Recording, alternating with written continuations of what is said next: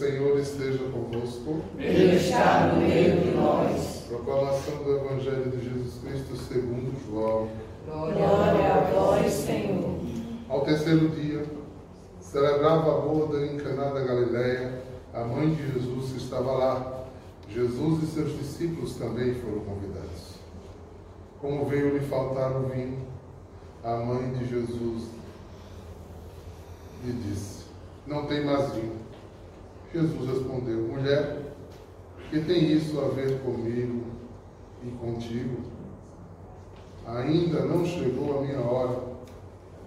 Sua mãe disse aos, que, aos serventes: Fazei o que ele vos disser. Ora, havia ali seis talhas de pedras preparadas como para os ritos de purificação dos judeus, com capacidade de duas ou três vezes medida cada um. Disse-lhe Jesus: Enchei as talhas de água, encheram-nas até a borda. Então ordenaram-se: Tire agora e leve ao chefe da mesa. E eles assim o fizeram. O chefe provou a água transformada em vinho, sem saber de onde era. E bem que soube os serventes que tinham tirado a água, chamou o noivo e disse: Toda gente serve primeiro o vinho melhor, e depois de tirar a bebida bem pior, serve o vinho melhor. Tu, porém, guardas o melhor vinho até agora? Isso aconteceu aqui, em Caná da Galiléia. Jesus realizou seu primeiro sinal milagroso, ao qual manifestou a sua glória e seus discípulos creram nele. Palavra da salvação. Glória a vós, Senhor. Queridos, podem sentar um instante. Caros, caros ouvintes, caros irmãos do Brasil, estamos com um, dois, três, quatro, cinco casais aqui, seis casais aqui renovando o seu matrimônio na, em Caná da Galileia, é, ainda na, é, vivendo essa experiência na Galileia, mas já nos preparando para subir para Jerusalém. Eu queria partilhar um pouco disso. Acabamos de vir de Nazaré, da Basílica da Anunciação, e estar na casa de Maria hoje de manhã. Aí era uma e meia, uma e quarenta da manhã, eu estava aqui às seis horas da manhã celebrando. É um momento muito ímpar, muito especial, porque Maria é essa mulher que nos sustenta. Né? E depois fiz com eles a visita à carpintaria de José, né? um lugar também com muito significado já nos preparando para Caná da Galileia. Olhando primeiro um dos maiores ícones para nós, cristãos, de família. E eu dizia a eles exatamente isso. Por 30 anos, num vilarejo que no máximo teria 200 pessoas, ali, o Salvador da humanidade, Deus feito homem, vive uma vida muito simples diante de um matrimônio, diante de um homem e de uma mulher, o justo José e a cheia de graça Maria, ditos pela Bíblia. E estes simplesmente cuidaram. E quando eu vou a Nazaré, quando eu vou diante desse mistério de nossa fé, eu sempre faço essa alusão muito simples, né? Como Deus é simples e como Ele preferiu a simplicidade. Ah, porque Ele não foi morar logo em Jerusalém, a cidade do apogeu, a cidade grande, Ele ficou discretamente simples. Porque a família, para Ele, era o celeiro, era o lugar onde ele precisava crescer em idade, sabedoria e graça. Essa é a primeira responsabilidade de uma família. Fazer que os frutos desta família cresçam em idade, sabedoria e graça. Aqui não tem nenhuma vassoura nova, né? com aquelas ilusões de ali piscando, serão felizes para sempre. Graças a Deus, né? É tão mais fácil falar do matrimônio para vocês, né? Por quê? Porque a gente casa jovens e vê como às vezes eles vivem ilusões de casamento, né? É, um casamento saudável, feliz. Antes de mais nada, ele vence a barreira da diferença. Né? A gente precisa, né, quando o romantismo da paixão passa, a gente precisa decidir amar. E amar dói. amar faz a gente renunciar de si para que o outro viva. Né? E se isso não for mútuo, tem alguma coisa estranha. Né? E não sei se vocês observaram isso na primeira na família de Nazaré. José era um homem bem sucedido, uma vida equilibrada. José abriu mão de tudo da vida dele para honrar a família dele. Virou como viveu um itinerante. Saiu como fugitivo, correndo pelas madrugadas, vai viver precariamente no Egito para poder voltar depois. Será que aquela jovem não tinha sonhos? Não estava na programação, o Wilton fez uma pergunta interessante. Maria sabia que vinham os Messias, os judeus esperam os Messias até, o Messias até hoje, gente. Eles não reconheciam Jesus, não reconheceram Jesus como Messias. O messianismo era uma possibilidade, mas o messianismo não é Deus. É diferente.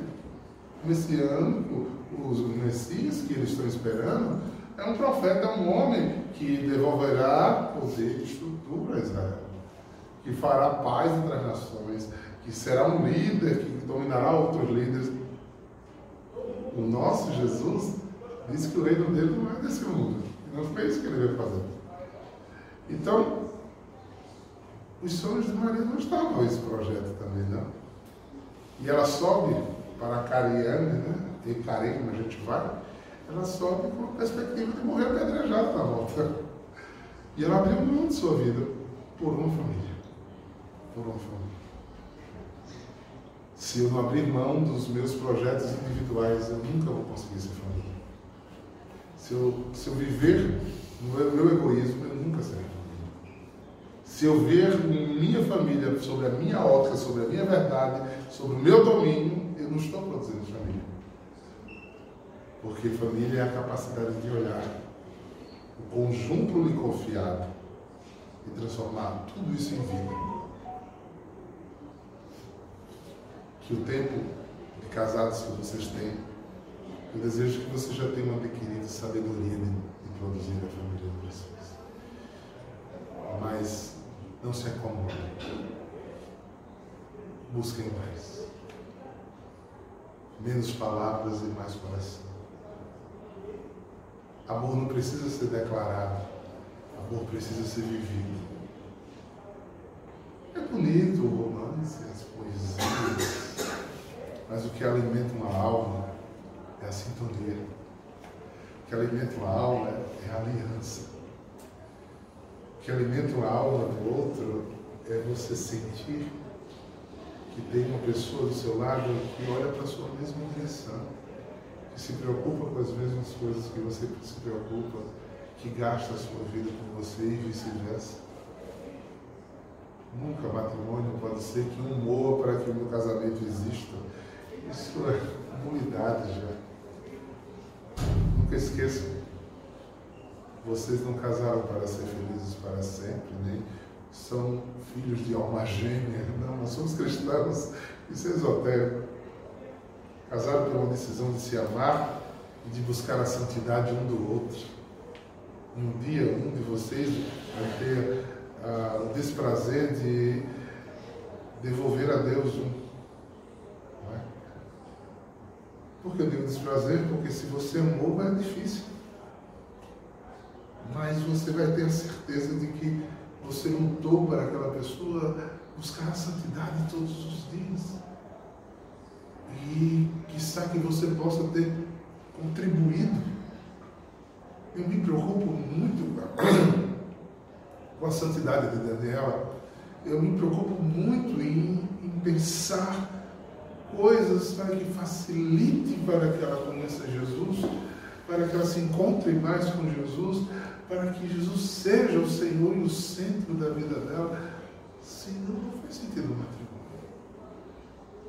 Porque vocês acham, eu sei que vocês não têm mais resolução, que é a palavra de vocês que convence seus filhos. Entra aqui, sai aqui. O que convence seus filhos é o que vocês vivem de verdade.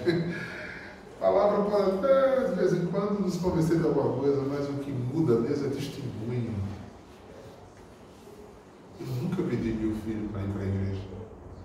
Eu nunca obriguei um filho meu ir para a missa. Eu nunca impus religiões aos meus filhos. Nunca. Eu vivi. Eu vivi Jesus. E o meu viver em Jesus fez ele se apaixonar por Jesus.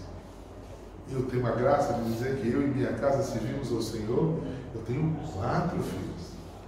Tenho uma velha que é missionária, eu tenho gêmeos que são missionários e tenho um que está estudando para ser padre. Hoje todos formados, caminhando na igreja, caminhando nas suas vidas seculares, fruto da minha decisão de assumir a vocação dessa família. E não pense que é com a força de vocês. Busque o alto. O Espírito nos dará palavras acertadas para passar as noites escuras, os desafios, as tentações. A família é alvo forte do demônio. Porque o demônio sabe que se destruindo a família, destrói a igreja. Se ele destruir a unidade de uma família, ele destrói pessoas. Ficam pessoas amargas, sofridas, desamadas, revoltadas. Né? E quando o casal não se dispõe a amar e perdoar, cria um campo minado de guerra. Oxalá a gente escute hoje a voz de Deus. E que nessa renovação vocês possam pedir ao Espírito a graça e santificar o matrimônio de vocês e honrar a família de vocês. Último lembrete que eu gostaria de dar, como Nossa Senhora disse aqui a Jesus, acabou o vinho, vinho é o símbolo da alegria. A Bíblia, no Antigo Testamento, fala sempre de vinho como alegria. É o momento de celebrar a alegria. E faltava alegria naquele casamento, e Jesus faz a abundância da alegria, porque Jesus é o melhor vinho. Jesus é o único capaz de fazer a gente perdoar. Não é com suas forças. É, Jesus é o único capaz de fazer a gente amar mais. Jesus é o único capaz de nos fazer olhar ainda nos olhos do outro com dignidade. É tão fácil quando eu faço um matrimônio de um jovem, eu faço, olhe nos olhos do outro. Ah, olha que se emociona. Aí quando eu vou fazer a renovação de 25 anos, olha no olho dos outros. Porque já conheceu muito, né? Já rodou muito, né? Olhar é mais difícil, né? Olhar é mais difícil. Mas olhem nos olhos um do outro e decidam. Decidam deixarem nesta vida um legado não uma honra. Seus filhos podem bater muito palma para você, adular, chamar de painho, porque você paga tudo, porque você ajuda tudo, porque você nasceu tudo, porque você dá o apoio que eles precisam. Isso é honra. Isso passa. Como é que seus bisnetos lhe conhecerão, seus tataranetos lhe conhecerão? Se você deixar um legado. Só seremos lembrados por aquilo que ele deixou além do bem material.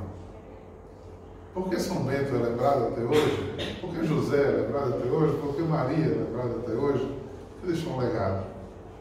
Deixou um motivo para sempre voltar à memória das pessoas.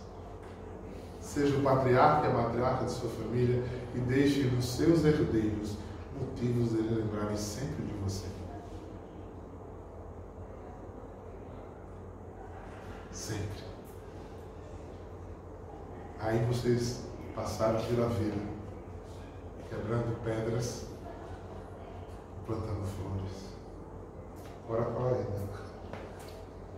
Saiam pela vida, quebrando pedras e plantando flores. Esse é o meu recado a você que me assiste aí também.